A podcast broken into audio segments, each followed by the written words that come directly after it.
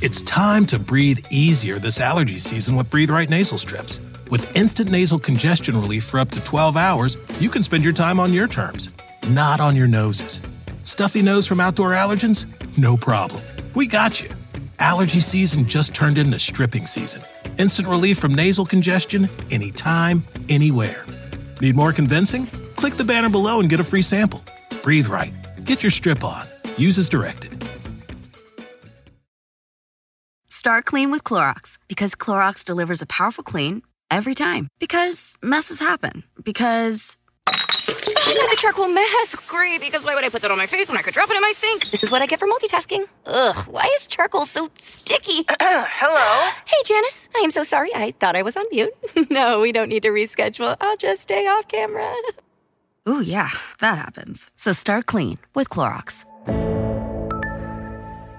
Use Clorox products as directed.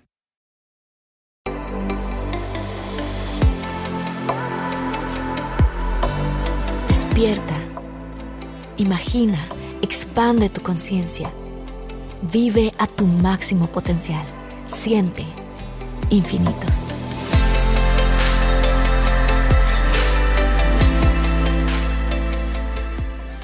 Hola, ¿qué tal? Yo soy Marte Gareda, bienvenidos a Infinitos y hoy estoy muy emocionada y muy contenta porque vamos a tener a un invitado muy, muy especial y el tema que vamos a tocar es un tema que mucha gente en sus comentarios me ha dicho, Marta, por favor, habla de este tema, este, porque pues estamos todos en este momento, en un momento muy bonito de mucha expansión, de mucha introspección también, este, y en cualquier momento en la vida, en realidad, siempre queremos saber cómo podemos superar a nuestro ex porque nos puede costar trabajo, porque incluso a veces hay gente que ya está en otra relación y no ha logrado superar otras cosas que tienen que ver con el ex, aunque se sientan felices en la relación.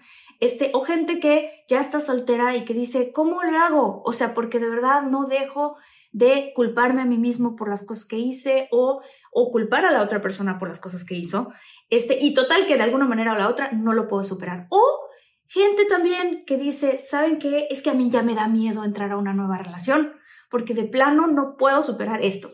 Y para eso tenemos a nuestro experto que es Amílcar Valdés. Él es psicólogo, él es terapeuta psicocorporal este, y tiene muchísimos talleres, es cofundador y director de Evolución Terapéutica, que es un centro de desarrollo terapéutico, que es uno de los más innovadores en México, y es co-creador también de un podcast que se llama Eso te pasa por, que está enfocado en psicología aplicada. Además de que es co-creador de un taller del Enneagrama, que ya estábamos hablando de que vamos a tener un episodio específicamente de esto. Pero bueno, te doy la bienvenida, Amilcar. Estoy súper contenta de que estés aquí con nuestra comunidad de infinitos. Gracias, gracias, gracias. Y quiero reconocer todos tus logros, todo esto que acabo de leer, porque sé que lleva mucho esfuerzo y muchísimos años y una fascinación muy bonita con respecto a el intelecto y cómo funcionan los seres humanos. Entonces, este, gracias por estar aquí y este es tu espacio. Muchísimas gracias. Yo también estoy muy contento. Nervioso, pero de ese nervio bonito que está padre de algo bonito va a pasar. Sí, está padre, porque digo, lo vamos a hacer todo como una plática, como siempre lo hacemos, porque es, es lo bonito de los, de los podcasts y de, y de el canal de YouTube. O sea, que es como, somos tú y yo platicando este, de un tema que a todos nos apasiona, nos gusta o nos va a ayudar en muchos sentidos. Entonces, este, Amilcar, así la pregunta concreta, y sé que vamos a desglosarlo de muchas maneras, pero ¿cómo se puede superar a tu ex? Ahorita que te escuchaba, se me vino a la mente algo que se me parece súper importante. Creo que primero hay que ver cómo sabes si no estás superando a tu ex. Porque a lo mejor, de hecho, no has superado a tu ex y no te has dado cuenta. Ok. ¿Cómo sabes que no lo has superado? Yo creo que muchas de las cosas que mencionaste son importantes, ¿no? Como... Y, también creo que hay que hablar de qué no es no haber superado a tu ex, porque también se confunde. O sea, algo que es súper importante es lo que dijiste, no estar dispuesta a volver a abrir tu corazón, no querer volver a tener una relación. Entonces, son como las muestras clásicas que tenemos para saber que no hemos superado a nuestro ex. Para mí hay otra muy común que es seguir repitiendo el mismo patrón, ya sea de pareja o de relación. Ok. ¿No? Que ya llevas tres, cuatro parejas serias y las tres, cuatro parejas serias siguen teniendo como la misma dinámica contigo, o te consigues una pareja totalmente distinta, pero a lo largo de los meses construyes una relación exactamente igual, eso quiere decir que probablemente no estás tomando el aprendizaje de tus relaciones pasadas y por lo tanto no lo estás superando. ¿Y a qué se debe eso? Eh? Porque quiero decir, yo levanto la mano, soy la primera aquí en nuestra comunidad de infinitos de decir, en el pasado, antes de trabajar en terapia, yo tenía una tendencia muy grande a escoger siempre el mismo tipo de parejas o esto que acabas de decir, me fui en algún momento a una pareja bien distinta y yo sentí que le terminé convirtiendo la relación en, lo de, en lo de antes, ¿no? Este, ¿Por qué hacemos eso? A ver, hay, hay dos motivos, hay muchos, pero voy a decir como los dos más grandes y principales por lo que hacemos eso. Uno es cómo funcionan las creencias que tenemos. Y, no hablo de las creencias religiosas ni espirituales. Eh, la cabeza para poder decodificar la información y para poder filtrar el mundo necesita crear algo que llamamos creencias. Creo que la mejor manera que te lo puedo platicar es, hicieron un, esto es real, ¿eh? Hicieron un experimento, nunca me acuerdo si en Stanford o en Harvard. Agarraron a 30 mujeres que decían que todos los hombres eran patanes, las entrevistaron, hicieron una definición común para ellas de qué sería un patán y qué sería un buen hombre. Se las presentaron y las 30 dijeron, sí, eso es un patán, sí, eso es un buen hombre. Consiguieron a 95 buenos hombres y 5 patanes. Metieron a los 100 hombres en la bodega, bueno, en un lugar, y fueron metiendo a las mujeres de 5 en 5. Y no les daban mucho tiempo para convivir, no tenían tiempo de convivir con todos. Les daban 20 minutos. 29 de ellas se fijaron en los patanes y la única que no se fijó en un patán, al mes lo dejó. ¿Qué? Esto que acabas de decir es impactante. Qué impresionante. Es estás diciendo imposible. que de 100, personas, 5 solamente eran patanes y todas, excepto una que después lo convirtió, lo dejó, más bien no lo convirtió, lo dejó. Lo dejó. Todas terminaron atrayendo. Pues yendo a Asia, ni siquiera atrayendo, fueron Asia. Directamente. Porque ellas eran las que lo escogían. Claro. Y entonces la conclusión de este experimento es, hay algo que es bien importante, porque le damos mucho peso a la mente racional consciente. Y claro que es importante, si no, no estaríamos aquí dando información. Sí. Pero se nos olvida lo importante que es el inconsciente que procesa la información ciento de veces más rápido que el consciente. Estamos sujetos a miles de, estímulos y eso los procesa el inconsciente. De hecho, un, un beisbolista, por ejemplo, si tú le avientas una pelota, él no va a pensar, viene una pelota, la tengo que agarrar, la va a agarrar en automático. Claro. Porque eso es lo que hace el inconsciente, reacciona rapidísimo. Claro. Lo que hicieron estas mujeres es que entraron a la bodega, y inconscientemente se fijaron una serie de cosas que tenían que ver con vestimenta, lenguaje corporal, comportamiento de manada, tono de voz, ¡boom! Y se fijaron en los patanes.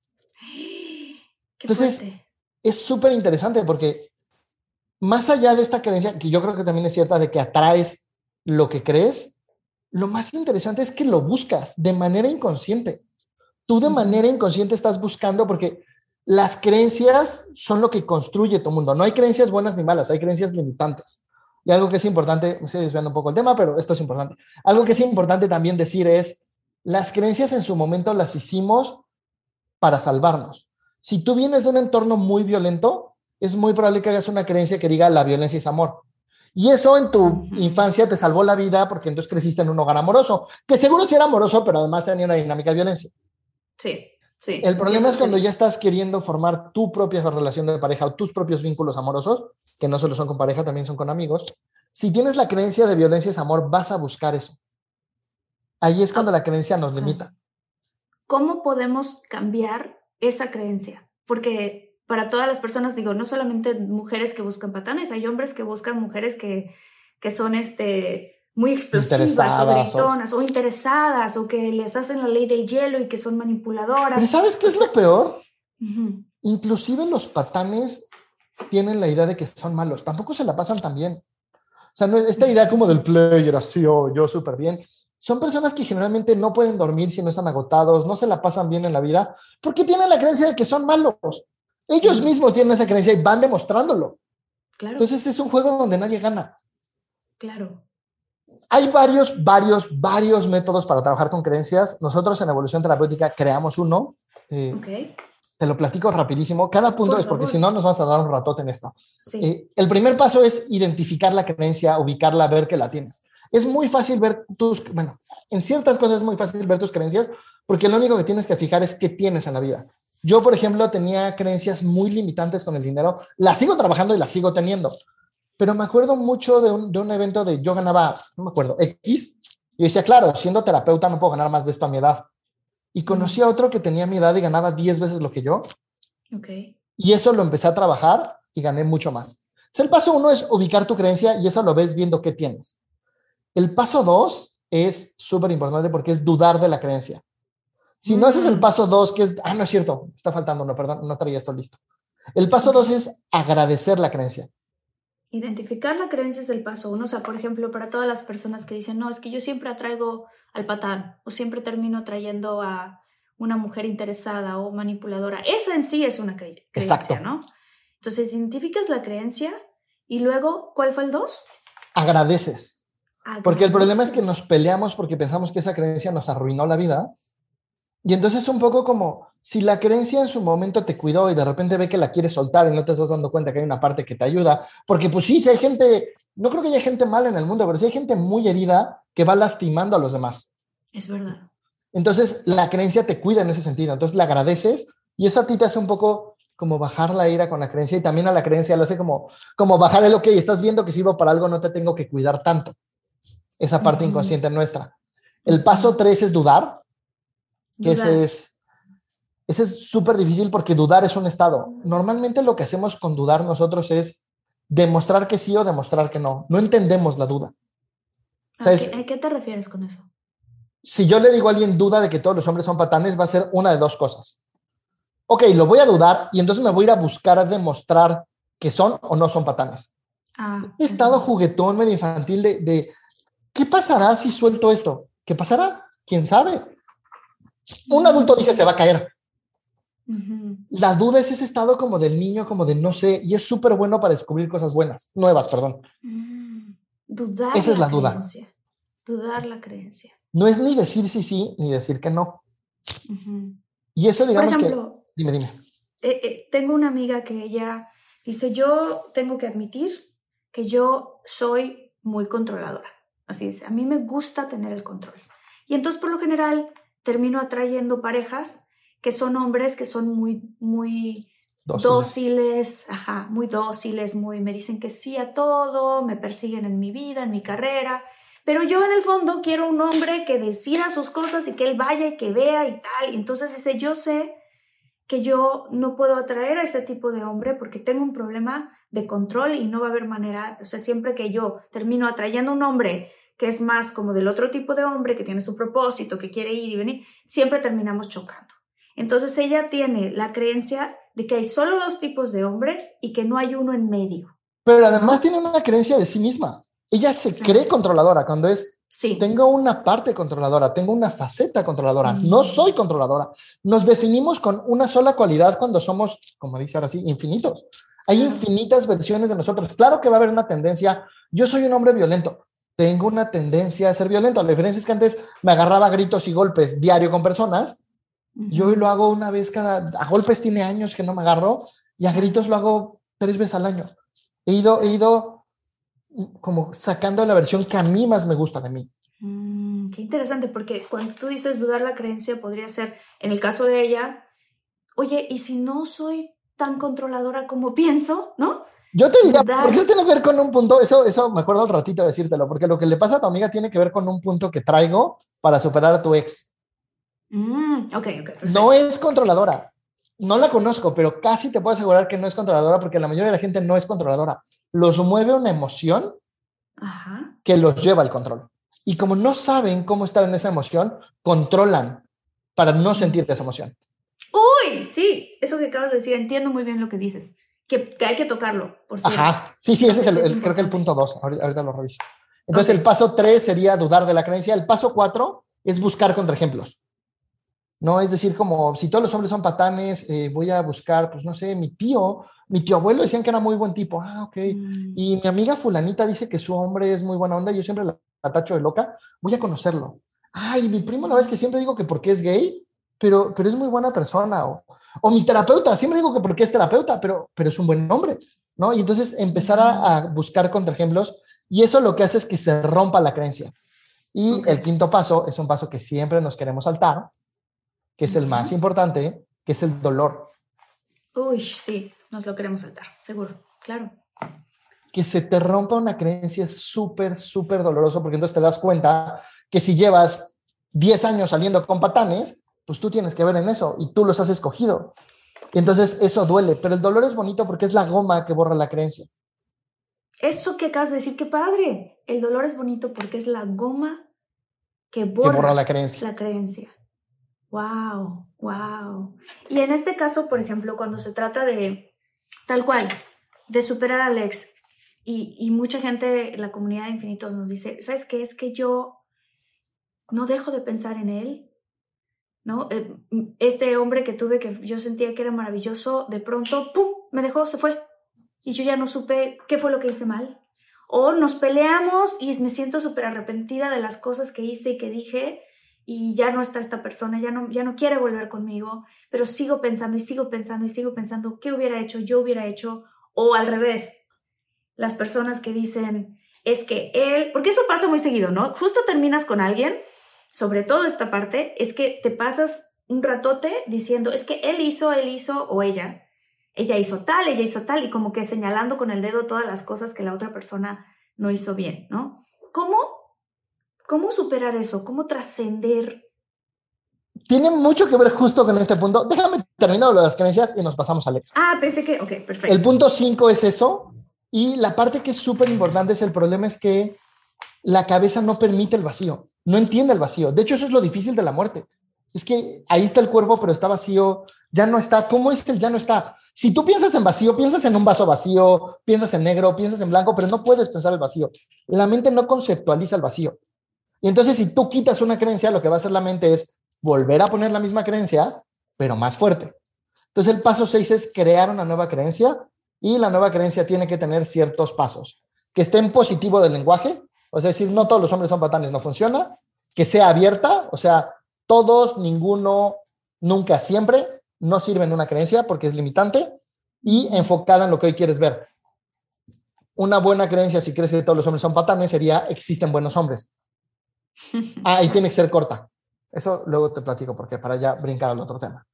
Ahora, eso que dijiste es súper importante porque tiene que ver justo, los dos puntos que dijiste son los dos primeros para superar a tu ex. Ok. ¿Cuál es? El primero es responsabilidad. Okay. Ver tu parte. Hay una frase que me dijeron en uno de los entrenamientos que tomé para dar terapia de pareja, que yo hasta corregía a la maestra cuando la dijo y me dijo, no, no, la dije bien. La frase es, ¿qué te hice yo que estoy tan enojado contigo? Wow. ¿Qué te hice yo que estoy No es qué me hiciste tú, es qué te hice yo a ti que estoy tan enojado contigo. Y para mí el mejor ejemplo en esto de la responsabilidad y cómo permite cerrar una relación o, que siga la relación también, porque aquí aplica igual, para mí son las infidelidades. Hay una forma que nosotros tenemos de trabajar con infidelidades que es resarcir el daño hecho. Hay muchas parejas que después de una infidelidad se vuelven mejores relaciones. Es verdad, sí.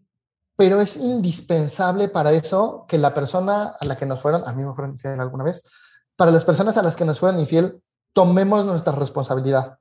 No es solo para el otro, no es decir, yo sí me lo busqué, estuvo bien lo que hizo, es, ok, el otro transgredió un límite, pero co-construimos una relación que dio un caldo de cultivo para esto. Claro, porque hay mucha gente que nos está escuchando que puede decir, a ver, espérame, me fue infiel, ¿qué hice yo que estoy tan enojada contigo porque me fuiste infiel? Pues ahí es como, a ver, espérame, la responsabilidad fue él, él me fue infiel o ella me fue infiel. ¿De qué manera se está poniendo aquí uno esa responsabilidad. O sea, en, el caso específico que acabas de decir de una infidelidad, ¿no? Qué fuerte, porque es más fácil decir, esta persona es responsable porque esa persona fue la que fue infiel. ¿Cómo puedes encontrar tú tu responsabilidad de qué fue lo que tú hiciste? O sea, ¿cómo lo encontraste tú? ¿No? Cuando a ti te ocurrió uno hablándolo, era una pareja con la que tenía cierto nivel de buena comunicación, a pesar de que estábamos muy, muy chavitos. Pero, pero fue como observando qué hice y dejé de hacer, qué cambió en la relación, cómo era yo antes, qué le, qué le enamoró en la relación que lo dejé de hacer. Mm. Y yo era, a ver, yo era, soy súper cursi, súper detallista, súper, ¿no? Y de repente lo dejé de ser. Y de repente ella se alejaba tantito y para mí era como, ah, está bien. Y hubo otro evento, es larga historia, pero también de repente era como, pues estábamos en una etapa adolescente de calentura y bla, bla. Yo tengo ahí temas en esas áreas, en ese entonces no lo sabía porque no había ido a terapia. Entonces cuando ella me decía como, ay, vamos a mi casa, para mí era como, ay, no, qué flojera. Entonces, pues evidentemente todo eso hizo que fuera a buscar con quién tener eso. Claro. O sea, ahí tú asumiste esa parte que tiene que ver contigo. Que no significa que te estás echando la culpa, ¿cierto? No, no, no. No, no, no, no, no es, es tomar tu parte de la responsabilidad, pero si el que transgredió el límite fue el infiel. Por eso hay que resarcir el daño hecho, porque transgredió un límite. Pero si no tomas tu responsabilidad, no vas a tomar la compensación. Ese es un ejemplo de infidelidad, pero eso es con todo. O sea, es toda relación que haya terminado, necesitas tomar tu responsabilidad porque si no, vas a estar ciclada o ciclado todo el tiempo. El problema es justo que por eso te acordaste cuando estábamos hablando de las creencias, porque el punto dos que pusimos es vivir el dolor y las sensaciones. Sí. Es, duele mucho darte cuenta de tus errores en la relación. Sí. Duele mucho ver cómo construiste el final. Pero, ¿para qué sirve el dolor? Para aprender. Físicamente es muy claro, el dolor es una emoción que tú no aprendes que el fuego quema por más que te lo digan hasta que te das una buena quemada. claro, claro. Que físicamente como el dolor no es tan evitable, pues entonces aprendemos, pero emocionalmente como podemos evadirnos publicando cosas en redes sociales, viendo tele, drogas, alcohol, ejercicio, trabajo, hay mil maneras de evadirnos, muchas veces no aprendemos por no vivir el dolor. Y entonces, pues sí, ver tu responsabilidad duele. ¿Cuánto tiempo recomiendas tú para las personas que dicen, bueno, a ver, ya terminé con esta persona, ¿cuánto tiempo crees tú que es espiritualmente, psicológicamente, ¿en cuánto tiempo tú crees que se supera a un ex? O sea, hay gente que dice, por ejemplo, si duraste siete años de relación, va a ser un año. Si duraste, no sé, digo, sé que es una pregunta un poco porque difícil porque pues es específica de cada caso, ¿no? Pero, pero hay gente que luego termina una relación y literal al mes ya está con otra persona. Y luego terminan esa y a las tres semanas ya están con la siguiente persona, ¿no? O sea, ¿qué, qué, pasa en esos casos? Yo, yo, ahí en Evolución Terapéutica, que es el, centro que yo tengo, estamos creando una nueva forma de dar terapia que llamamos emotivo contextual. Ok. Emotivo, creo que estamos viendo por qué nos llamamos emotivos, porque las emociones tienen una función. Cada emoción sirve para algo. Pero la parte contextual de repente se nos olvida cañón. Yo tengo tengo una paciente que duró siete años con su pareja, siete años. Sí. Y a las tres semanas ya lo había superado. Ah, ok. Y tiene mucho que ver con que, uno, ella vivió el duelo de la relación durante la relación, para cuando terminaron ella ya había vivido y acomodado su duelo, pero también el nivel de intimidad que tuvo con esta persona no fue tan impresionante como en otras que tuvo. Mm, mm, y luego tuvo una relación de tres meses que se tardó como cuatro meses en superar. ¡Wow! Y ella decía, pero ¿cómo? ¿Cómo superé una de siete en tres años? Y yo, porque, porque uno, para la otra ya estabas preparada y dos, el, todas las cosas que te movió el tapete esta relación de tres meses fueron muy distintas a las de siete años. creo que le damos un peso al tiempo que de repente no tiene, ¿no? Puedes llegar a generar un nivel de intimidad, pasión, conexión mucho más fuerte en dos semanas que en cinco años. Entonces creo que más que creo que más que el tiempo que duró la relación, justo tiene que ver con esto, ¿no? ¿Qué tan importantes, qué tan significativos fuimos para el otro? Y a mí en general no me gusta hacer reglas, tengo, tengo pocas reglas, porque tengo evidencia de lo contrario. Yo tengo evidencia de personas que han saltado de una relación a otra y acaban teniendo una relación plena. Cierto. Si me lo preguntas a mí, a Milcar, humanito, no psicólogo, al humanito, si hay un cacho donde digo, pues hubiera estado bueno que te dieras un proceso de digerirlo, de aprender a estar contigo mismo, ¿no? O sea, de tomar las lecciones, porque las personas en las que estoy pensando que han hecho eso, es impresionante porque generan la misma relación. Al final encuentran con alguien que se acomoda, pero hubiera estado padre que tomaras, crecieras y evolucionaras, pero esa es mi opinión, que es tan válida como la de cualquier otra persona, ¿no? Yo no tengo la verdad. Claro. Yo fíjate que coincido con lo que estás diciendo tú, porque yo tuve una relación de siete años, o sea, una relación bastante larga, y, me llevó más o menos como un año eh, trabajar en esto, ¿no? Porque pasé por las, por las diferentes etapas, empezando por la primera, que es culpar a la otra persona, antes de poder ver qué era lo que yo había hecho, la verdad. O sea, soy sincera y soy humana. Así te defiendes del dolor, es, es humano. O sea, uno culpa a la otra persona por defenderse del dolor. Wow. O sea, no queremos ¿Por qué? Porque lo que duele no es lo que nos hicieron, sino lo que nosotros hicimos. Exacto. Eso es lo que más duele. Uf. Hay, hay, mucho esto que está de moda de que no estoy de acuerdo para empezar desde cómo lo voy a decir, pero además no le dan el peso que tiene. Es que lo único que yo hice fue permitir. Y eso es falso. Mm. Tú co-construyes, no solo permites. ¿No? Tú estás co-construyendo, pero además un, un, amigo tiene una frase que me encanta que dice, no hay mejor muestra de amor que pintar bien la cancha desde el principio. Qué bonito lo que acabas de decir. Y, eso cómo se pinta la cancha desde el principio? Mucha comunicación. Oye, fíjate que yo he tenido estas experiencias. A mí me gustaría probar una relación abierta eventualmente, o desde ahorita, o una relación poliamorosa. ¿Tú qué piensas de eso? ¿Podría o no podría? Mucha comunicación. Y hay cosas que tú ya sabes que son negociables y no negociables, y es decirlos desde el principio. Y mostrar tus heridas, aunque dé mucho miedo desde el principio. y no poner límites es lo contrario. No poner límites es, lo, contrario. Súper violento no poner límites. Claro, ¿por qué? A ver, ¿qué pasa, ¿qué pasa cuando uno no pone límites desde el principio y de repente se empiezan a transgredir esos límites que no pusiste? ¿Qué, qué pasa? Voy a ponerte uno muy tonto, que he visto que es un conflicto común en parejas. ¿eh? Sí. De repente yo estoy súper enamorado estoy saliendo con alguien estoy feliz estoy contento. Y, y a mí me, me, choca la impuntualidad, pero son las primeras citas, no me voy a poner intenso y sigo saliendo con esta chica y sigo enamorado. Yo ya senté las bases de que la impuntualidad no me importa. Claro, aunque sí te importa, ¿no? Y luego viene la factura a cobrar y decir siempre eres impuntual, no sé qué, es como, güey, así me conociste, así te enamoraste y nunca me dijiste que era algo que te molestaba. Entonces estás siendo súper violento porque tú permites algo que después reclamas y que nunca hablaste, nunca aclaraste, nunca nada. Sí. Entonces le cambias las reglas. Es como si estuviéramos jugando fútbol y de repente llego y te tacleo o te doy con un guante de boxe en la cara y te digo, ah, no, es que ya cambiamos a box y es como, ¿ya, ¿ya qué hora? O sea, ¿por qué no me avisaste que el deporte cambió? Claro, claro.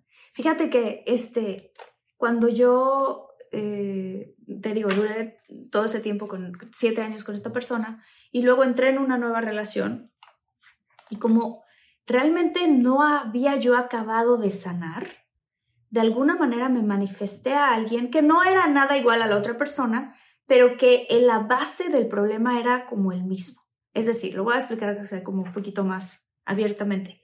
Eh, en mi primera relación, el chico con el que estaba era un chico muy lindo, es, hasta hoy por hoy, es muy lindo, es muy amoroso, es muy todo, pero él nunca ponía límites de nada. O sea, él era como un sí, no, por acá, sí, claro, hacemos, sí, claro, ta, Y después de como siete años, un día fuimos a terapia y empezó a sacar cosas que eran de un año anterior, de cinco años anterior, de tal. Y la terapeuta le decía, ¿y alguna vez le comunicaste esto a Marta? Y él decía, no.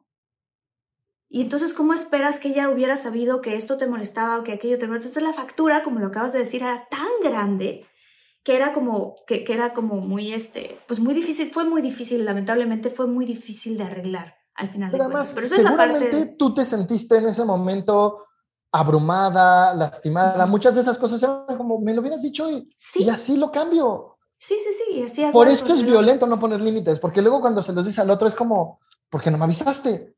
Claro.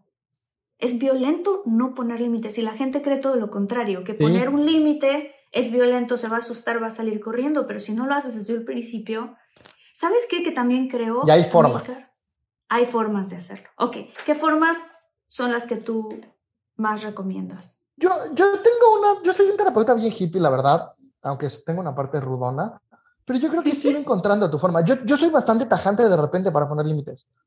No, yo sí soy de, de aquí no pasas y no vas a pasar y no es negociable. Y hay otros límites en los que te digo me gustaría y hay otras cosas en las que no pongo límites y luego me doy cuenta. Pero creo que tiene que ver como, como estar muy en contacto, digo, y más que buscar la forma perfecta de poner el límite, a ti cómo te funciona, tú cómo te sientes a gusto poniéndolos. Claro, claro. En la experiencia que estoy viviendo yo ahorita, y creo que por eso voy a retomar un poquito lo que pasó al final de mi otra relación. Este, después, bueno, y durante la relación, la parte que tiene que ver conmigo, ¿no? Porque ahorita hablé de él y que él no me decía y todo eso, ¿no? Pero la parte que tiene que ver conmigo, este, es que yo sentía que no tenía las herramientas suficientes para eh, comunicarme de la mejor manera en aquel, en aquel mm. entonces. Estoy hablando hace como 10 años, ¿no? Entonces yo hablaba y decía las cosas, pero o explotaba, o ah, o lo otro, o aquello. ¿Y qué pasó? Que después, mi siguiente relación, digo, la verdad lo digo con mucho gusto, aunque no lo recomiendo a nadie, pero me tocó estar con una persona que, este, que fue diagnosticado con eh, narcisismo, o sea, mm. Narcissistic Personality Disorder, así tal cual. Y entonces yo tuve que aprender en esa relación cómo yo super autorregularme, porque cualquier cosita era una explosión, tenía yo que hablar con pincitas, ¿no? Este walking on eggshells, como se dice. Entonces yo aprendí muchísimo a, a como primero tener que regular yo mis propias emociones para después cómo expresar las cosas y tal, tal, tal. Y durante esa relación empecé terapia. Y entonces mi terapeuta me ayudó muchísimo a integrar lo que yo iba aprendiendo con la relación, porque me acuerdo que hubo momentos que yo decía, es que ya me quiero salir de aquí, o sea, es horrible, porque era mucho, mucha violencia em, emocional, o sea, muy fuerte, gritos, tal, y yo decía, ¿cómo? Yo, yo no grito, yo no soy una persona que grito. Y entonces yo decía, ya quiero salir corriendo, y ella me decía, espérate tantito, porque tenemos que integrar todas estas cosas. Entonces, ¿qué pasó? Que cuando yo terminé esa relación yendo al caso de tu amiga, que, de tu, o tu cliente, o no sé quién, que platicabas ahorita, yo sufrí el duelo estando en la relación. Oigan, si están buscando un nuevo celular, please, please, please, no vayan y agarren la primera oferta que les pongan enfrente. ATT le da sus mejores ofertas a todos. Sí, a todos, ¿eh? A ti, que tu tiempo en el teléfono sube cada mes. Y a ti, que ni siquiera tienes redes sociales. A ti, que hablas toda la noche con tu pareja. Eres de los míos, ¿eh? Y a ti, que sigues haciendo swipe para encontrarla. A ti, que el 80% de tus fotos son de tu mascota. Y a ti, que si no subes foto en el gym, no cuenta la ida. A ti, que también tienes selfies con todas las celebridades. Y a ti, que tampoco te creen que grabaste un video de un ovni. ATT le da sus mejores ofertas en todos sus smartphones a clientes nuevos y existentes, porque conectar lo cambia todo. Las ofertas varían por dispositivo sujeto a términos y restricciones. Visita att.com o una tienda para más detalles. It's time to breathe easier this allergy season with Breathe Right nasal strips. With instant nasal congestion relief for up to 12 hours, you can spend your time on your terms, not on your noses. Stuffy nose from outdoor allergens? No problem. We got you. Allergy season just turned into stripping season. Instant relief from nasal congestion anytime, anywhere. Need more convincing? Click the banner below and get a free sample. Breathe right. Get your strip on. Use as directed. Y entonces, cuando ya estuve sola, yo ya había hecho mucha integración de eso y además un ejercicio que ella me hizo, me, me ayudó a hacer, que fue muy bonito, es a definir y conocerme más yo, con qué sí puedo y con qué no puedo, cuáles son mis límites qué quiero, qué es lo que no quiero y serme fiel a lo que yo quiero. Porque muchas veces siento que antes yo, por sentirme amada, porque es bien bonito que te apapachen, es bien bonito tener novio y así, te vuelves menos exigente, pero las facturas son más grandes. Te duele más. En cambio, si el, desde el inicio eres, pues ahora sí que como decimos acá en Estados Unidos, más picky, o sea, sabes quién eres, sabes cuáles son tus límites, sabes que sí puedes, que no puedes y los comunicas desde el inicio, es más, tú, tú, tú digo como experto, ¿cómo, se, cómo, cómo, ¿cómo es esa relación? Una relación en la que te comunicas de esa manera desde el principio versus la otra relación.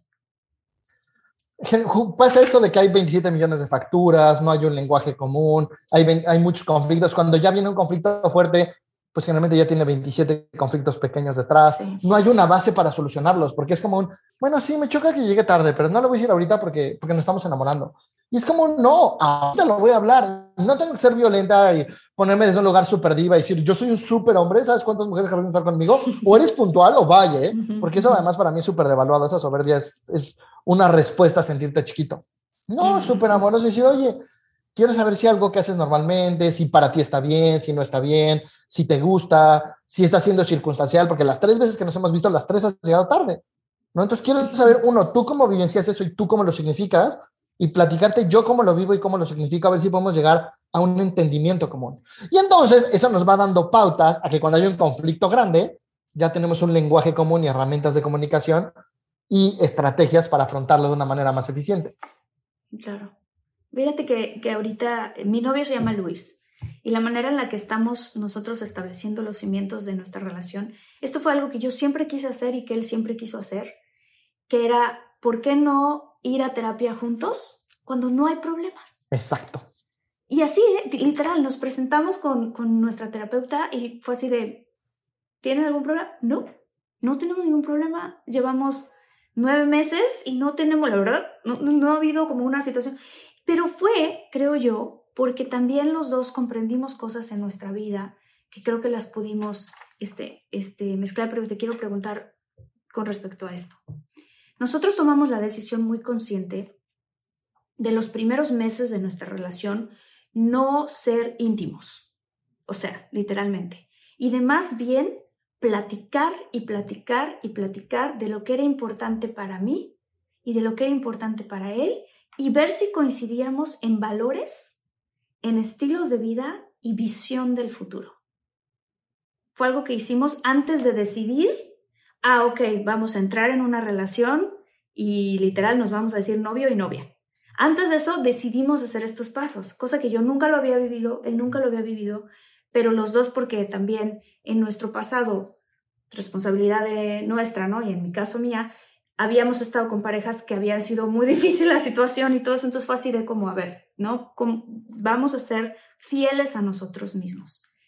Eh, mi pregunta es la siguiente. ¿Tú recomiendas hacer algo así? Eh, ¿Y cómo puede...? Te voy a responder de, dos maneras. Una es prueba y ve a ti qué te acomoda, porque todos somos distintos y hay a quien nos funciona eso y a quien no. Y el otro es, hay una autora que se llama Estela Troya, que ella decía que hay dos tipos de relaciones.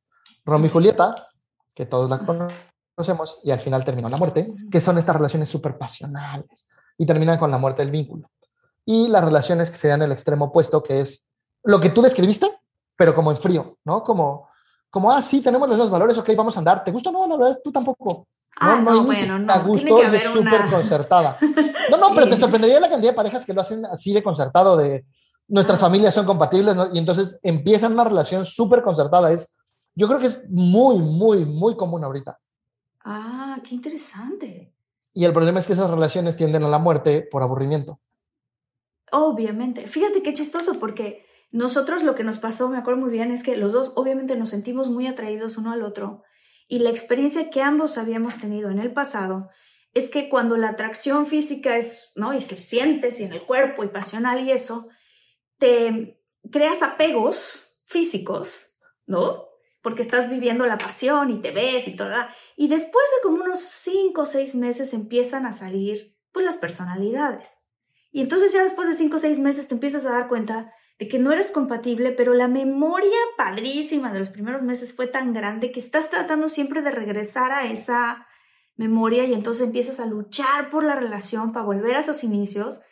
Este, y los dos dijimos, es que claro, la verdad es que nunca fueron esas personas.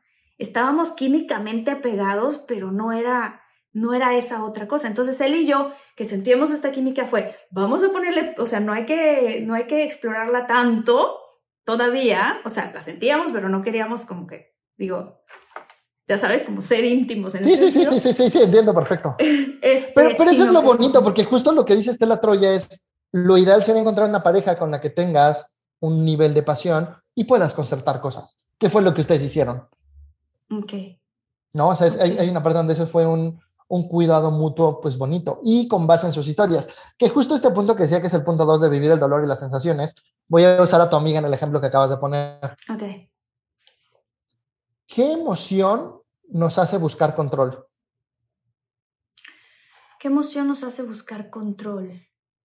Eh, la, la, o sea, que te sientas en como, pues que te sientas fuera de control. Ajá. Sí. El miedo. Miedo, claro. El miedo, cuando estás queriendo controlar, lo que estás sintiendo es miedo. Y entonces tenemos un diagrama de eso del miedo, pero no te lo voy a decir, pero si estás queriendo quitarte el miedo, lo que vas a hacer va a ser buscar planes y control excesivos. Y entonces te vas a volver una persona controladora. Por eso decía que yo creo que tu amiga no, no la conozco, pero yo creo que no es una persona controladora. Yo creo que tiene mucho miedo, no sabe cómo manejar ese miedo y lo que ha hecho es controlar, controlar, controlar. Y eso la mete en un círculo vicioso de control, miedo, control, miedo, control, miedo, control, miedo, incertidumbre. La salida que nosotros decimos es, que creo que es lo que ustedes hicieron, aceptar que el miedo no se va a ir. Es como, a ver, me encantas, siento muchísima pasión por ti, eso me da miedo y con mi historia me da más miedo, ese miedo no se va a ir, pero vamos a ser valientes. ¿Qué es ser valiente? Actuar con todo y miedo dejando que el miedo te cuide. Vamos a conocernos, de hecho ustedes se intimaron más, vamos a conocernos, vamos a intimar, vamos a compenetrarnos y vamos a estar dando pasitos en crear este vínculo que es lo que nos asusta, pero cuidándonos. O sea, usaron el miedo a favor, se cuidaron. En vez de caer en el control, dieron pasitos. Sí, exactamente. Y, y, decíamos, este, como muy seguido, claro, es que no, no seguido al principio, pero sobre todo últimamente, ya viendo atrás a esos meses, dijimos, claro, es que fue ultimate courage, que es valentía, o sea, la más absoluta. Porque, sí, sí, sí. Porque los dos sentíamos, te da miedo, sufrimos en relaciones pasadas y era, ¿cómo abro mi corazón? ¿No? Que eso, este, que eso también te quiero preguntar, ¿cómo se le hace cuando tuviste una relación y que fue dolorosa? ¿Cómo se le hace para poder volver a abrir tu corazón otra vez? Yo, yo creo que los seis puntos que te traje te llevan a eso. Ok. Entonces, el primero que ya dijimos, eso tiene mucho que ver con lo que vas a preguntar, responsabilidad. No te rompieron el corazón, tú co-construiste una relación donde te rompieron el corazón. Mm. Si tú tomas la responsabilidad, vas a poder decir, claro, yo soy fuerte, yo soy antifrágil, yo soy grande y me aviento. Pero si solo te rompieron el corazón y tú eres como un animalito chiquito, indefenso, que llegaron y se lo cachetearon, pues no, no vas a volver a abrir tu corazón porque cualquiera puede llegar y cachetearme. Si es algo tuyo que tú co-construiste, que tú viviste, sí. entonces es distinto, ¿no? Entonces, paso uno, toma tu responsabilidad, vive el dolor y vive tus sensaciones, vive tu miedo, porque muchas veces no dejamos una relación o no dejamos ir a alguien por miedo a no encontrar a alguien igual, miedo a no construir uh -huh. otra relación, miedo a quedarnos solos, ¿no? Uh -huh. El paso tres Uh -huh. es ver que al otro también le pasan cosas. Y ahí te quiero contar una anécdota rápido de, de, Creo que hoy no se ve, creo que la terapia me ha funcionado bastante bien, pero yo soy súper inseguro. O sea, de hecho, ahorita antes de entrar estaba así, brincaba y temblaba y, y, y estaba en, estoy en casa de mi mejor amiga porque la operaron el lunes, entonces vine a cuidarla. Me decía como, tranquilo, respira. Estoy súper nervioso, pero ya tengo herramientas para manejar muy bien ese nervio. Y pues en no, la prepa, evidentemente, en la prepa, evidentemente, no tenía esas herramientas. Claro. Y aparte era como, para mí, por, por, cosas de mi historia, como la relación con las mujeres siempre fue un tema. Okay. Entonces un día yo vi unas chicas en la prepa, súper guapas, súper fresas, que de repente me empezaron a hablar. E, esto es la historia que yo me conté. De repente me empezaron a hablar. Había una que no iba a la prepa, pero era la que más me gustaba. Y un día llegaron las tres. Te estoy contando la historia que yo me conté y luego te voy a contar el otro lado, ¿no? Sí, llegaron sí, las sí. tres fresas gandallas que sabían que una de ellas me gustaba, empezaron a platicar conmigo y me dejaron la que más me gustaba. Y después, como de cinco minutos de estar hablando, me barrió, me dijo, estás de hueva y se fue. Ay, qué y para mí fue un, güey, ¿qué necesidad tienen de venirme a destrozar? O sea, ya está bien, yo, Ay, sé, que, yo sé que no le gustó. Y ese fue el cuento que me conté años. Ok. En la graduación de la universidad, imagínate cuántos años, esto fue en primero de prepa. Sí. En la graduación de la universidad, uno de mis amigos, la amiga en común que teníamos con esta chica, me dice, eres un tarado. Y yo, ¿por qué? Pues, ¿te acuerdas de fulanita? Sí. Yo, sí, tu amiga guapísima. Me dice, no manches que te gustaba. Y yo, me encantaba. Me dijo, eres un tarado, tú también le gustabas. Ok. Y lo que vimos que pasó es que ella siempre veía a un chico en la prepa, desinhibido, no sé qué, bla, bla. Y cuando ella llegó a platicar conmigo, pues yo estaba todo nervioso así viéndola. Entonces ella dijo, claro, él sabe que me gusta, que le gustó, sí, que me gusta, y está todo mamón, jurado así de ahí. Y ella entonces pensaba que tú eras el sangrón porque estabas, tú estabas inhibido y para los ojos de ella parecías que eras como... Y a ella le estaba pasando exactamente lo mismo, como yo le gustaba mucho, estaba súper nerviosa, entonces los dos estábamos súper nerviosos y los dos interpretamos que el otro estaba de sangrón. Wow. Y, eso es súper importante porque cuando terminamos una relación, se nos olvida que al otro también le pasan cosas. Entonces, si de repente te manda cierto tipo de mensajes, tiene ciertas actitudes, esas actitudes tienen que ver con que él está en su, o él o ella, están en su propio proceso de duelo y tienen su propia manera de manejarlo, que eso me lleva al punto cuatro. Ok. Este es súper importante. Este, este es súper importante. ¿eh? Esto que acabas de decir es súper importante porque por lo general está uno tan ensimismado. Exacto. En tu propio duelo, en tu propio dolor, que las cosas que te dicen es, ay, ahora resulta que me mandó este mensajito, ¿no? O que dice tal. Pero ¿sabes qué es lo peor? Y por eso puse el punto cuatro. Eso lo filtramos de una manera horrible para nosotros. Ok. Porque entonces lo que hacemos es, te voy a poner un ejemplo bonito que yo viví, ya era terapeuta, ya había trabajado un montón de cosas. Terminé con mi exnovia, todavía estaba Twitter de moda en ese entonces, y me buscó para regresar, ya habíamos regresado una vez, yo le dije, si volvemos a cortar, no quiero regresar. Cuando me cortó, todavía le dije, hablamos el lunes, no cortemos, no, porque yo ya no voy a regresar una relación que cortamos y regresamos. Me cortó, y el lunes me buscó para regresar, Okay. Yo no quise regresar, pero pues sí estaba dolido, sí estaba en duelo, sí me dolió, pues. Sí. Y el miércoles veo que sube a, Instagram, no a Instagram, a Twitter. Eh, aún, no lo, aún no te conozco, aún no hablo contigo, pero sé que voy a crear una relación contigo. Hmm. Y me acuerdo que yo en ese momento le di un follow de Twitter, cerré mi Twitter y ya no les toqué en redes sociales. Y lo que yo me dije a mí mismo es, esa es su manera de manejar el duelo.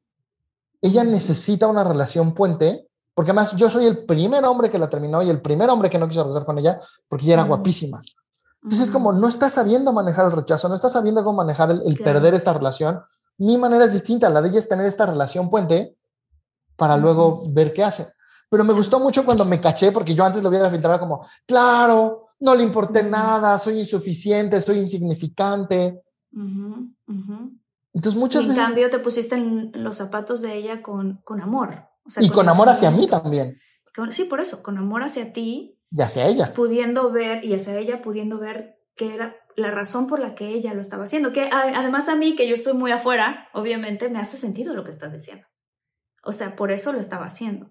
Y muchas veces nosotros en este proceso, cuando ya terminamos con alguien y así, no vemos ese otro lado, porque es más difícil. Es más difícil. Porque estamos, estamos por eso puse el punto dos, vivir el dolor, porque no estamos queriendo vivir el dolor. Entonces es más fácil irte al sufrimiento y al drama y decir, claro que nunca me amó. A decir, a ver, sí, había mucho amor, pero la relación no fue compatible. El amor no basta para que dos personas estén juntas. Eso duele un montón comprenderlo. Sí. ¿no? Y tener este amor maduro es súper difícil. El amor no es suficiente. O sea, también este, son maneras de comunicarse, también este, eh, comprender los límites del uno del otro y ser respetuosos con esos límites, eh, abrir tu corazón también y comunicar, comunicarte de, lo, de quién eres tú también, ¿no? No cobrar estas facturas emocionales que estamos diciendo, o sea, sí, no, el amor no es suficiente. Y, y en este sentido de interpretar lo que el otro hace, algo que es muy común es yo siento que valgo menos o más confusión en lo que haga el otro. Si el otro me engaña es porque yo no fui suficiente. O si el otro ya no me escribe mensajes es porque yo no fui suficiente. O si el otro, el otro, la otra, es indistinto al género, ¿no? O sea, si el otro, la otra está tomando acciones, eso afecta mi valor personal. Y, lo peor es que ese es un juego de suma cero. Nunca vas a ganar en ese juego. Siempre vas a sentirte menos. ¿Cómo se arregla eso? Porque pareciera que fuera un chip de cierta manera, o sea, ¿cómo, cómo, ¿cómo se arregla eso? Porque ahí estoy sintiendo que estamos hablando un poco también de esa codependencia que ocurre en las relaciones, ¿no? O sea, que tú te mides con respecto a lo que el otro te dé o no, lo que el otro haga o no. Es que creo, creo que aquí ese, ese punto que estás tocando es súper importante porque creo que hay un cacho en el cual literalmente estamos biológicamente cableados para hacer eso. El problema es cuando la mente racional le metió el concepto valor. Pero yo estoy sumamente en contra, creo que es muy tóxico este pensamiento de no te compares. Y te lo voy a poner un ejemplo primitivo. Tú y yo somos de la misma tribu. ¿no? Entonces tú, ah, tú eres más ágil y eres más capaz. entonces lo que va a hacer, tú vas a, hacer que el, voy a decir una babosada, ¿no? Vas a hacer que el jabalí te ataque y cuando tú estés corriendo al jabalí porque eres ágil, yo que soy menos ágil, pero soy más fuerte, lo voy a someter.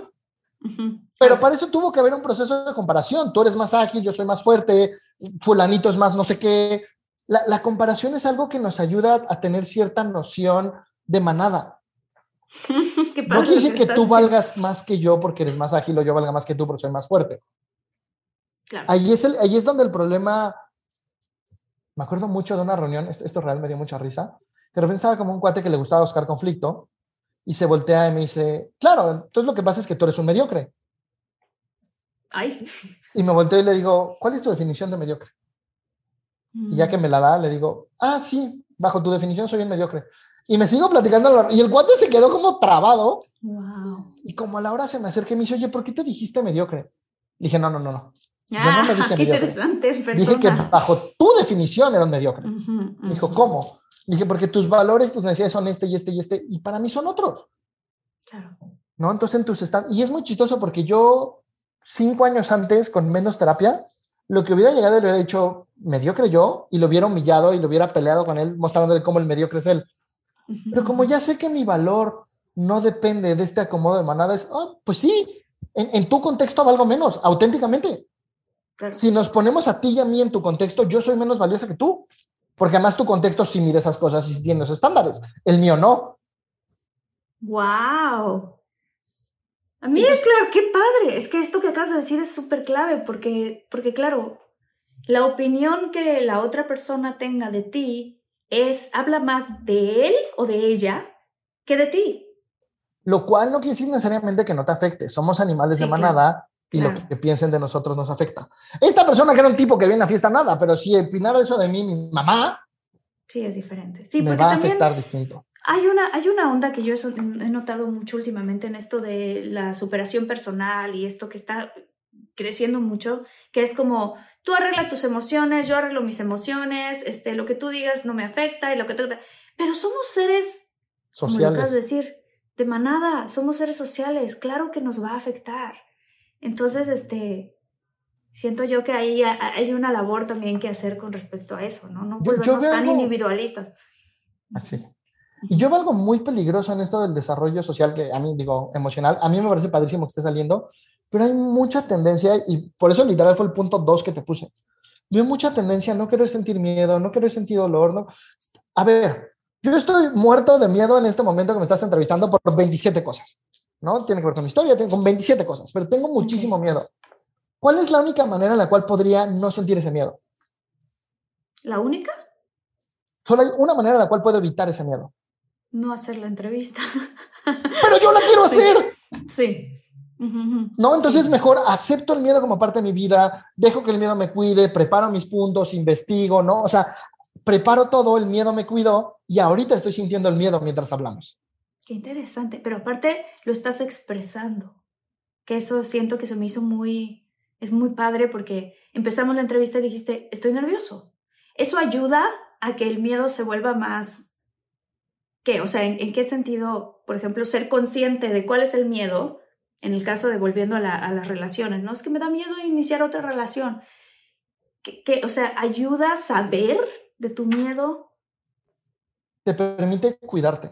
Por ejemplo, regresando al ejemplo de tu amiga, perdón, ya la estoy balconeando. Ni la conozco y la estoy balconeando. No, está perfecto. Si ella quiere generar esta relación con un hombre que también tenga su ímpetu, su miedo la puede cuidar a eso, pues decir, ok, tengo que tener una alarmita prendida, que es mi miedo, para que cuando esté siendo muy controladora, mi alarma se prenda y pueda dar un paso atrás y decir, ok, ya sé que el control es miedo, ¿qué me está dando miedo? Ah, no, me está dando miedo que este hombre es muy posesivo.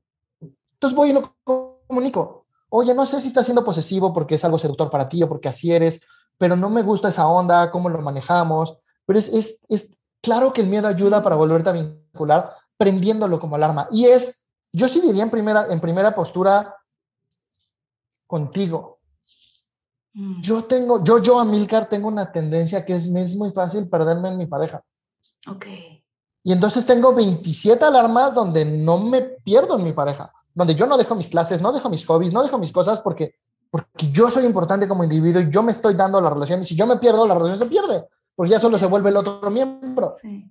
Entonces sí es súper importante el miedo. Lo que estás comentando, porque, por ejemplo, yo, en mi novio actual, es parecido a ti en esto que estás diciendo, ¿no? Y, y, me imagino que, no sé, incluso hablando contigo y escuchando como de saber mis límites, ponerlos, comunicarlos, él habla mucho de eso porque él ha tenido una tendencia a perderse en la relación, perderse a sí mismo en la relación y por la relación y por querer hacer a la otra persona feliz.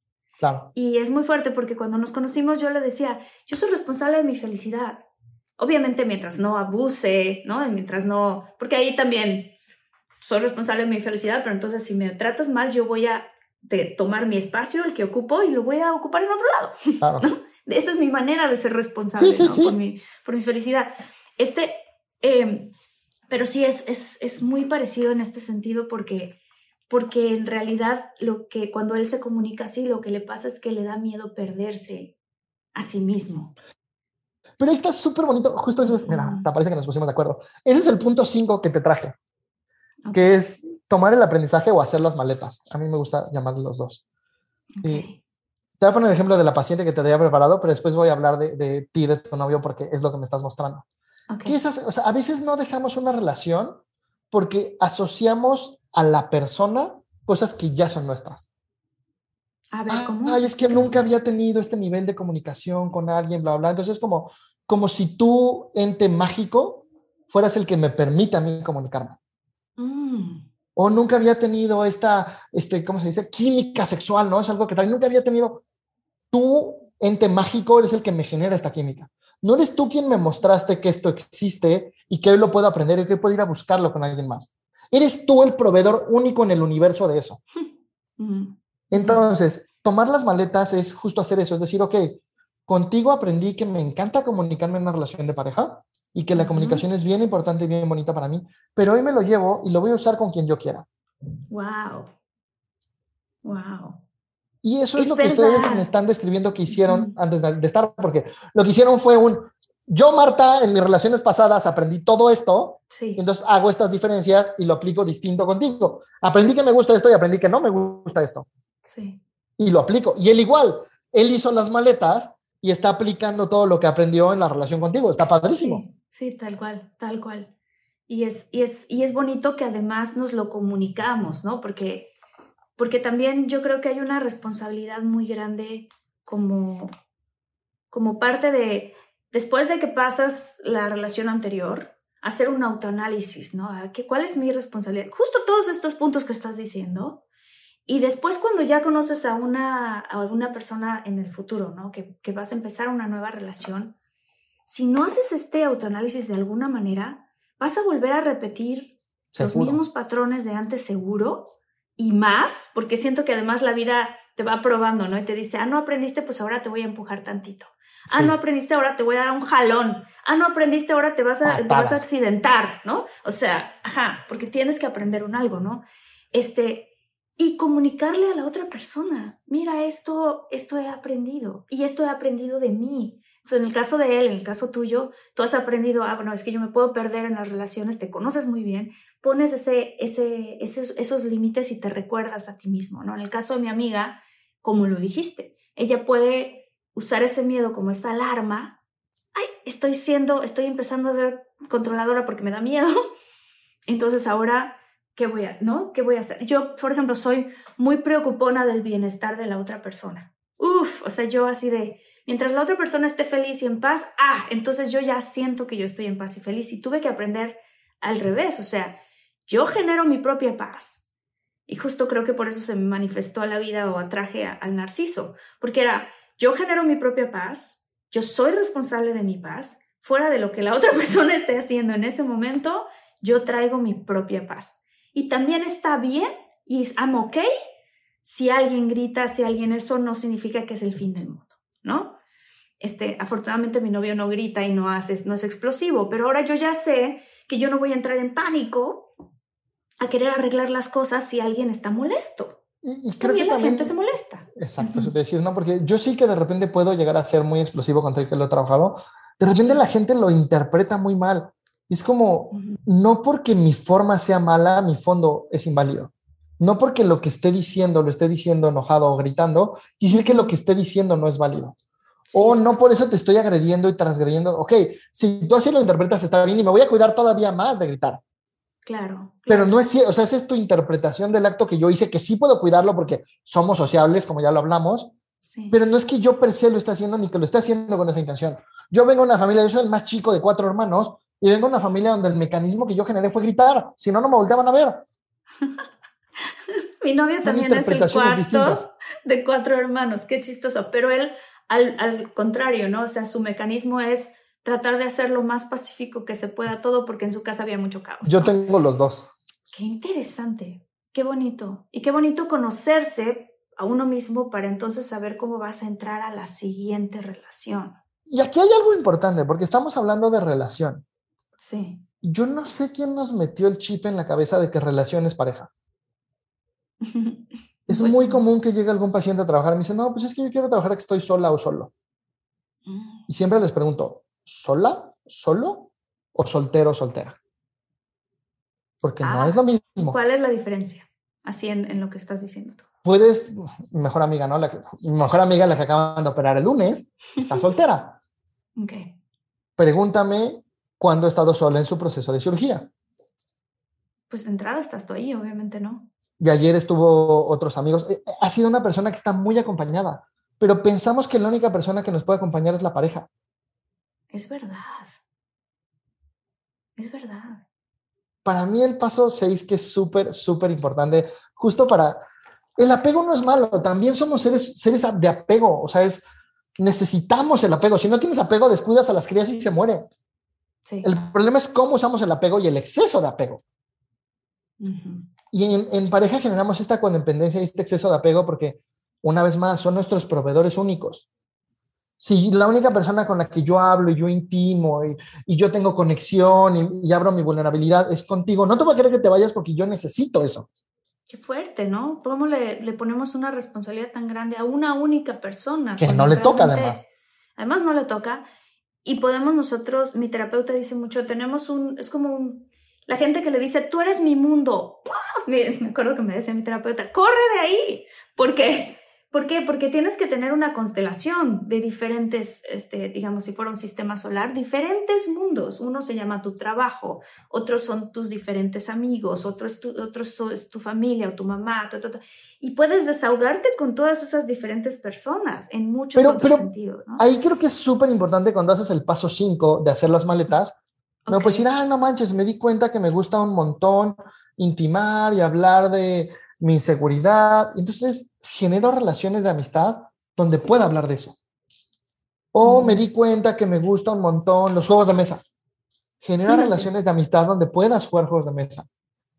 O me di cuenta que me gusta mucho antes de una entrevista pelotear las ideas y bla, bla, bla, y con mi pareja lo hacía increíble, pero ya no está. Y entonces genero relaciones de amistad con la que tenga eso. Para mí, las relaciones son más plenas cuando no las necesitas. Y no solo las de pareja, todas. Esto que acabas de decir, ¿puedes ahondar un poco más en eso? Las relaciones son más plenas cuando no las necesitas. ¿Por qué? Pareciera, lo, lo voy a poner en pareja porque es de lo que estamos hablando, ¿no? Ajá. Pareciera que es como un... Hola Marta, pues fíjate que me falta la mitad de mi vida y pues estoy viendo que tú eres media naranja. ¿Te late si nos juntamos y nos hacemos completos? Entonces luego además es, yo te necesito para estar completo. Entonces yo no quiero que te vayas, yo dejo de hacer cosas que para mí son importantes con tal de que no te vayas. Empezamos a hacer un caos porque te necesito. ¿no? Pero en cambio si llego yo y te digo, oye, fíjate que tengo todos estos hobbies, toda esta vida impresionante, tengo todos estos amigos, este trabajo, tengo todo esto increíble y veo que tú también. ¿Te late si lo compartimos? ¡Hijo, Pues qué fuerte! Así fue como yo conocí a mi, a mi actual pareja. Estaba yo de verdad tan contenta, Amilcar, tan contenta con mi vida, con mis amigos, con mis actividades, con mis clases, con los guiones que estaba escribiendo, con el podcast, con esto, con el otro, que me acuerdo que hasta fue como, me empezó a gustar mucho Luis, y él lo cuenta muy parecido también, que era hasta como inconveniente, o sea, era como de, cuando siempre fue todo lo contrario, yo Perdón, quería no, estar perdón, ahí sí te voy a interrumpir, porque esto es súper importante lo que acabas de decir. Sí.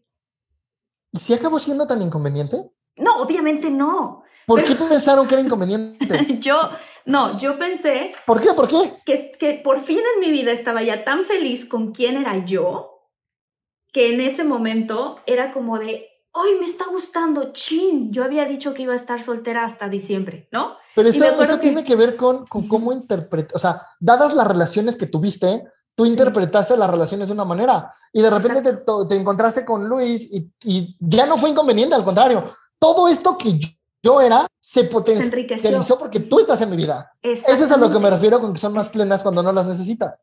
Exacto, exacto. Entonces, de repente fue, me acuerdo que tuve esta plática justo con mi terapeuta y le decía, es que yo pensaba que hasta diciembre yo iba a estar soltera, ¿no? Y me, primero que nada me dijo, ¿qué onda con esto de querer controlar el tiempo? ¿No? Sea, ¿en qué momento? ¿Por qué diciembre? Si alguien te estuviera dando un Oscar ahorita, ¿a poco le dirías, aguántame hasta diciembre? No, pues no. O sea, si ya si tú hiciste todo un trabajo de sanación, estás feliz, estás contenta con tu vida, si la otra persona te suma a tu vida, ¿por qué vas a decir que no? Y esto va para muchas personas que nos escuchan que, que también tienen miedo, ¿no? A entrar a una siguiente relación porque están felices solteros. Eso pasa, mucha gente dice, no, yo qué miedo porque estoy feliz soltero. Yo, yo tengo una, la voy a balconear, a ver si no nos escucha su galán. Tengo una amiga que está saliendo con un galán que tú los ves y claramente el cuate está clavadísimo. Mi amiga es bastante insegura, pero ella se dio cuenta también que está bastante clavado el cuate. Y entonces ya le preguntó y se, se alejó. Y cuando mi amiga se acercó, súper buena onda, decirle qué pasó. Y dice, quiero que tú buscas algo más. Y yo no, Dijo, oye, pero pues, a ver, si empezamos como una relación de solo sexo, pero ya tú ya no te estabas comportando así, olvídate de mí. Tú eras el que ya no se estaba comportando. Y es muy chistoso porque si tú ves su historia, a él lo que le está pasando no es que él no quiera una pareja, él no quiere las experiencias que tuvo. Y él cree que tener una relación de pareja es a fuerzas esas experiencias. No puede haber una relación de pareja en la cual tengas mucho espacio, se vean una vez a la semana, haya comunicación. Eso no existe. Las relaciones son como las que yo tuve, posesivas, destructivas, no quiero. Mm, pero eso también aplicaba como yo en ese entonces sentía y veía las cosas, porque a mí, y él lo cuenta también mucho, mis mejores momentos en mi vida, cuando yo me he sentido más feliz y más contenta, era por lo general cuando estaba soltera. ¿Por qué? Porque entraba en una relación y yo me volvía la fixer, la coach, la que trataba de darle paz. Entonces porque lo necesitabas. porque yo lo necesitaba, exacto. Entonces me buscaba gente a quien arreglar, ¿no? O gente a quien coachar, o lo que sea. Y entonces, este, qué fuerte lo que acabas de decir, porque en realidad lo que yo no quería era eso que había tenido antes en el pasado. Y cuando me di cuenta, ah, esto es bien bonito, es, bien diferente a todos los patrones a los que había traído antes. ¿Por qué? Porque yo también cambié dentro. Entonces fue así de, claro, ¿por qué no? Yo también. O sea, esto es algo precioso que hay que experimentar. Pero es, es un, me gusta, es un súper buen ejemplo que, insisto, parecía planeado, porque sin saberlo, los puntos que traje son lo que hicieron tú y tu novio. Y el resultado está haciendo una relación extraordinaria. Y si por alguna razón mañana no, la vida les marca caminos diferentes y terminan, tú vas a seguir siendo feliz y plena y ahora más, porque ahora sabes que existe este tipo de relación. Entonces, después de vivir tu duelo y acomodarlo, vas a decir, cuando vuelva a abrir mi corazón, aprendí muchísimas cosas que yo no sabía que quería yo no sabía que existían y hoy puedo ir por ellas. Qué bonito. Eso es lo que pasa cuando vas sanando y haciendo el proceso y tal. Y ahora, ya no te lo dije porque lo traía en desorden, pero ya no te lo dije. Eh, el punto 7 que te quiero dar es el termómetro. No solo es el punto 7, es el termómetro. ¿Cómo puedes saber si ya superaste a tu ex? Qué buena pregunta. ¿Cómo puedes saberlo? De corazón le deseas que sea feliz con alguien más. Ah, claro. Wow, eso es fuerte, pero... Y ahí me voy a regresar al punto dos porque voy a poner un ejemplo que ya no te puse, que es mi mamá. Mi mamá es alguien que por su historia de vida tiene una historia de vida muy difícil. Su herramienta para defenderse del mundo es el enojo. Mi papá tiene temas también, los dos alcohólicos, todos los temas. Y pues generalmente, evidentemente, genera una relación súper violenta. Y cada quien tuvo su parte. Mi papá, yo mucho de lo que me digo es porque mi papá fue alcohólico anónimo, fue a terapia y cambió. Mi mamá no. Mi mamá sigue muy en el mismo canal. Últimamente, ya a sus 80 años va, cambiando. Eh, pero lo que te quería contar es, mi mamá lleva treinta y tantos años enojada con papá. Ya dejó, o sea, ya enviudó de otro hombre al cual amó y sigue enojada con papá. Ese es clarísimo que no ha superado a su ex. No ha superado a tu papá. Claro.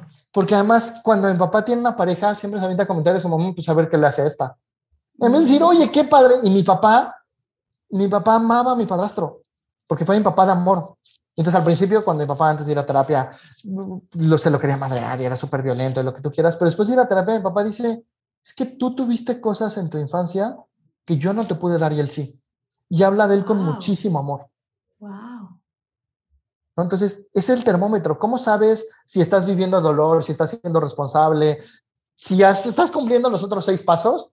Porque cada vez más es, en serio deseo que seas feliz con alguien más.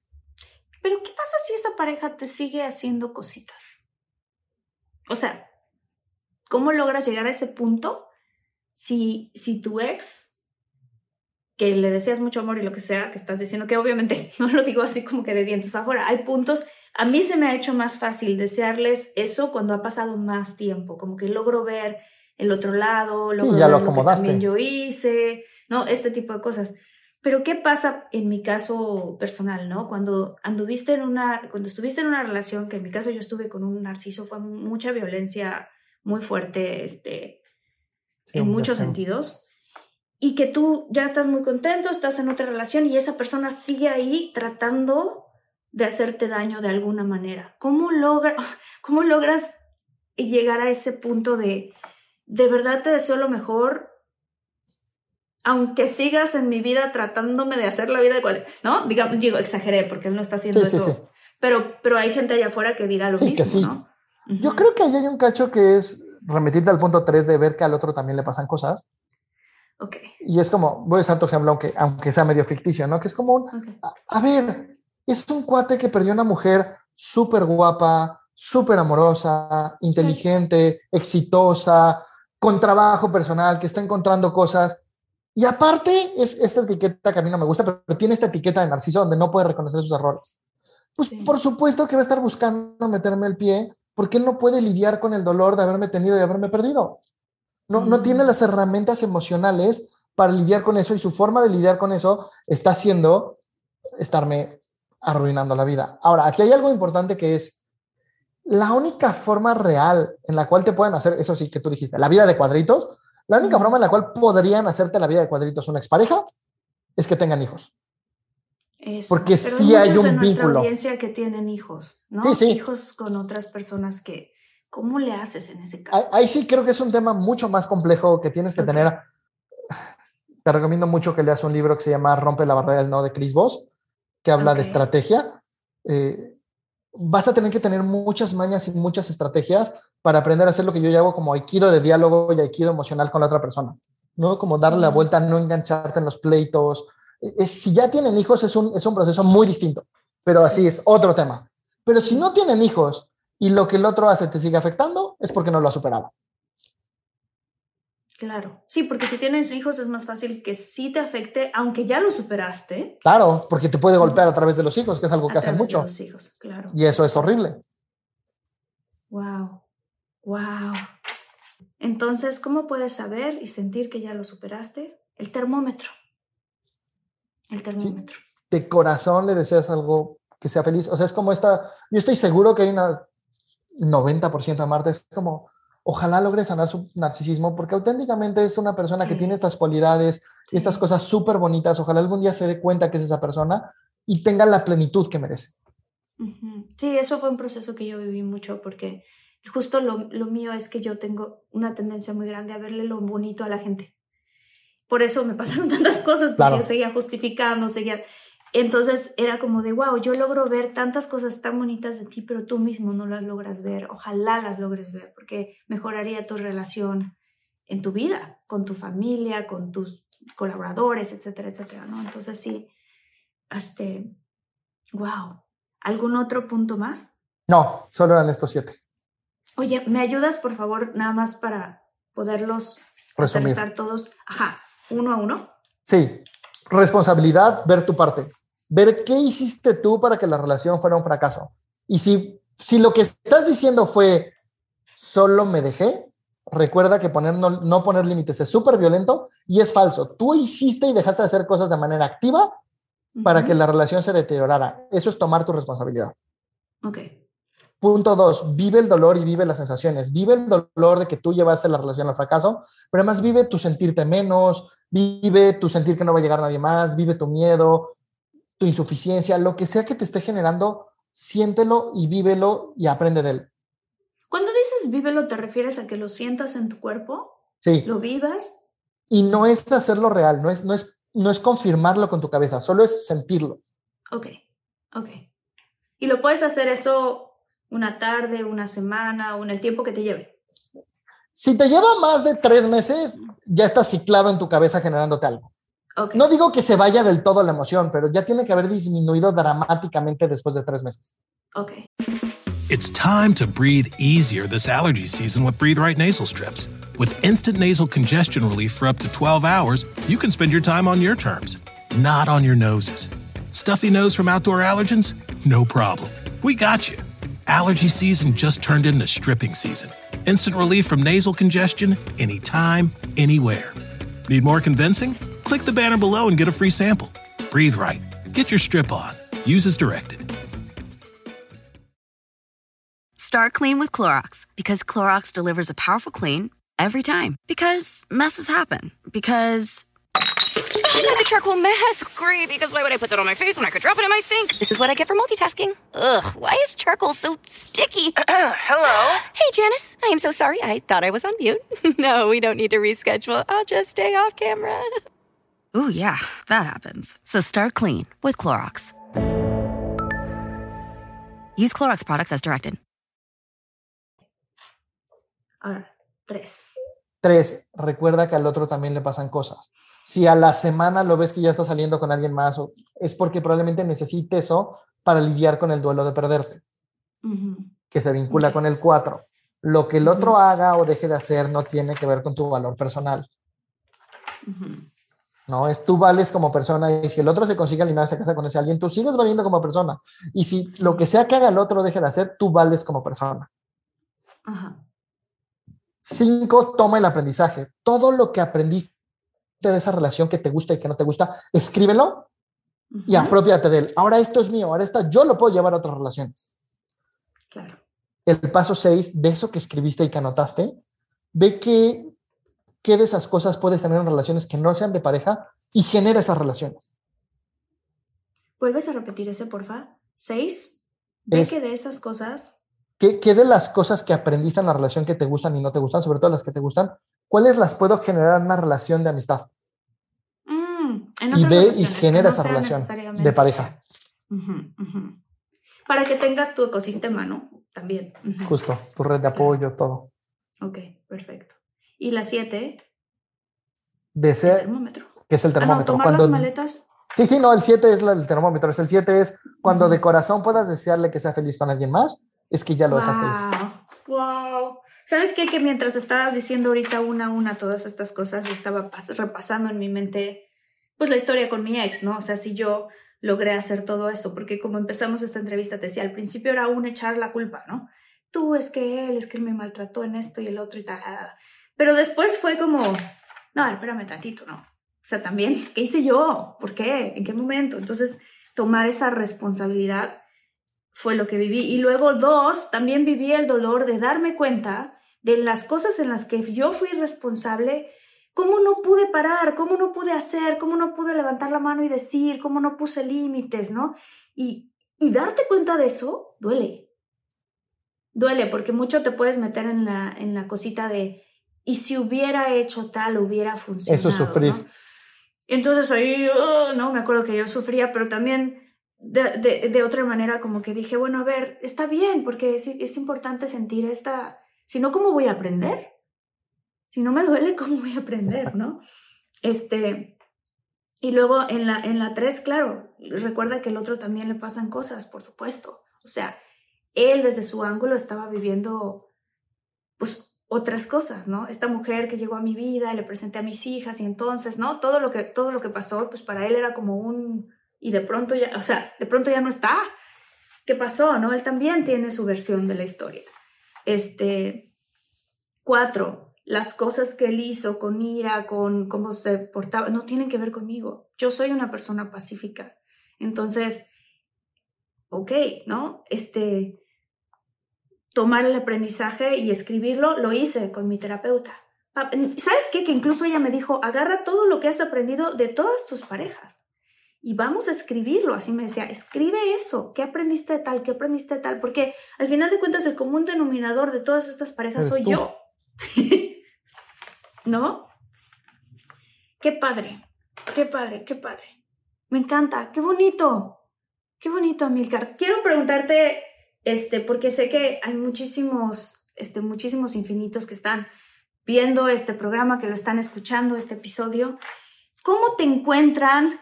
¿Qué estás haciendo ahorita que dices, tengo muchas ganas de promocionar esto, de platicar de esto? Incluso si haya ya pasado tiempo, este, y la gente porque mucha gente ve y escucha este episodio ya después, ¿no? De que tuvimos esta entrevista, pero ¿dónde te encuentran y qué es lo que qué es lo que te gustaría a ti mencionar aquí porque lo quiero hacer tu espacio también para que tú nos digas este pues de tantas cosas que haces de qué, de qué en específico te gustaría hablar, o de varias incluso, ¿no? Creo que, creo que para empezar, que es atemporal de cuando escuchen este capítulo, es sí. sigan Evolución Terapéutica en Instagram, y damos terapia online, damos terapia presencial, damos terapia que se acomode a sus necesidades. Somos seis terapeutas, tenemos dos costos distintos, ¿no? Hay terapeutas junior y terapeutas senior, ¿no? O sea, es, estamos muy enfocados en de veras esparcir la semilla, ¿no? Entonces, lo que sea que necesiten, aquí estamos para apoyarlos. Síganos en Instagram, vayan a nuestro podcast. Hay mucha información que estamos dando eh, para que la gente tenga herramientas emocionales. Qué bueno. Eh, creo que ya también estamos publicando en nuestro canal de YouTube. Yo síganme a mí en Instagram, es Amilcar con C, guion bajo, Valdés con S. Eh, pues estoy cada vez más agarrándole, tengo reticencia a las redes sociales, pero cada vez más voy publicando videitos, dando tips emocionales. En mi canal de YouTube estoy procurando una vez a la semana eh, subir un, un videito y después anunciarlo en Instagram para que lo vayan a ver. Y tienes un podcast también. Tenemos el podcast de Eso te pasa por, que ese es con Evolución Terapéutica es terapia políticamente incorrecta, porque como habrán visto, soy medio, medio grosero y luego somos... Está padrísimo eso, por cierto. Está padrísimo. Y así somos con los pacientes, ¿eh? O sea, es... Para nosotros el chiste es que la terapia no es, es, es, muy formal, pero no es seria. Te puedes estar muriendo de risa y llorando al mismo tiempo con nosotros. Sí, es cierto, sí es cierto, sí es cierto. Qué padre. Eh, sí, porque mucha gente le tiene miedo a la terapia, ¿no? y la verdad es que la gran mayoría de las personas que yo he entrevistado o que conozco en la vida que están en muy buenos momentos en su vida, dicen, es que yo he tomado terapia y esto me ha ayudado. Entonces, ya que ya yo creo que ya se está quitando, pero quitar ese estigma de que la terapia es porque estás loco, no, no es cierto. Y vamos a publicar un libro, por fin. Ya escribimos dos libros. El primer libro que escribimos lo absorbió, absorbió la editorial, la editorial más grande y de los proyectos perdidos fue nuestro libro. Y este la verdad es que ya pensamos que se había perdido porque Justo lo íbamos a publicar en... Iba a empezar la publicación dos meses después de la pandemia. O sea, empezó en marzo y creo que en junio iba a empezar. Caos con la pandemia. Entonces dijimos, ya, ya perdimos el segundo libro. Nos acaban de volver a buscar. Es el primer editor que le encantó nuestro libro. Va a cambiar porque originalmente iba a ser sobre la crisis de los 30 y él lo leyó y le encantó y dijo, a ver, chaparritos, su libro no es sobre la crisis de los 30, es sobre la crisis de una generación y es sobre los millennials. Qué padre, qué padre, Amilcar. Qué emoción todo esto que estás haciendo. Y aquí vamos a poner los links a tus redes sociales, a lo que, a lo que nos des a nosotros para poner, porque hay mucha gente que le da clic y dice, yo quiero saber más, yo quiero saber si estás tomando, si, estás dando cursos. ¿no? Hay También. un curso que vamos a dar ahorita que se llama The Summer Game. No sé si te lo has oído hablar. Es un curso que literalmente como 100 personas en el mundo lo podemos dar. No, ¿qué es eso? es una belleza. Hay una pelea entre dos ejércitos samuráis. Tú vas a ser un samurái y como está diseñado el curso, lo venden mucho como un curso de liderazgo, de team building. De hecho, Forbes tiene artículos sobre el curso. Lo venden como liderazgo, team building. A mí sí es cierto, pero para mí tiene cosas mucho más profundas como el hecho de verte fuera de tu contexto y cómo actúas en automático sin darte cuenta. Qué interesante. Estaría padrísimo quizás hacer un episodio hablando, hablando más de esto, invitando a la gente a este curso. Qué interesante. Es, es, es yo literalmente salí de ese curso como, como alumno, enamorado y me endeudé con un dinero que no tenía con tal de volverme facilitador. De verdad es una belleza de curso. Qué bonito. También tenemos uno que no tenemos fecha, pero de amor propio, que es 100% en línea, que está súper bonito. Ok, perfecto. Uno de cierre de año. Tenemos como varios talleritos ahí que nos sigan, ya los verán. Ok, buenísimo. Pues Amilcar, muchas gracias. Te agradezco mucho. Nos vemos otra vez porque, porque hay varias cosas que podemos hacer juntos también para la comunidad de infinitos. A los que les gusta este episodio, este, compártanlo, compártanlo con sus amigos, con gente, con gente de tu familia. Este, creo que todos conocemos a alguien que está intentando y en este ejercicio maravilloso de superar a la otra relación, como se puede ver, es un, es un ejercicio interno este, que puede ayudar mucho para, para tu vida en general. No iba a decir no solamente para tu siguiente relación y pensando, ah, la relación es la pareja, sino también para tu relación contigo mismo y con todas las demás personas en tu vida. Entonces, este, dale clic, compártalo y, este, y les agradezco mucho a todos por esta comunidad que estamos creando. Gracias a Milcar. Muchas, muchas gracias. Aprendí muchísimo. Ve todos mis apuntes. Tengo un montón de apuntes de todo lo que estoy aprendiendo. Muchas gracias. Muchísimas gracias por la invitación. De veras es un gusto, un placer. Me encanta este nervio y este miedo. Es padrísimo. Y de veras me encanta estar esparciendo la semilla. Muchas gracias por darme un espacio para poder como compartir lo que he aprendido con los años. Gracias, gracias, gracias, gracias.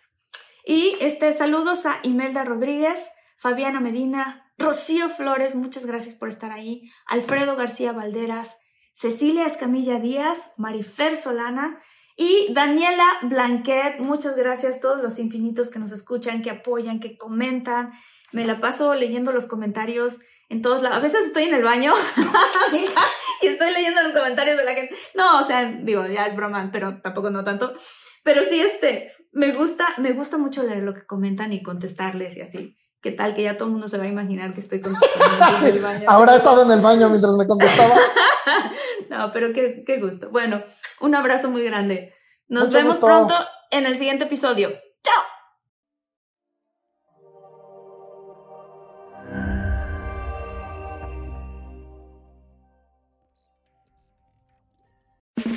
It's time to breathe easier this allergy season with Breathe Right nasal strips.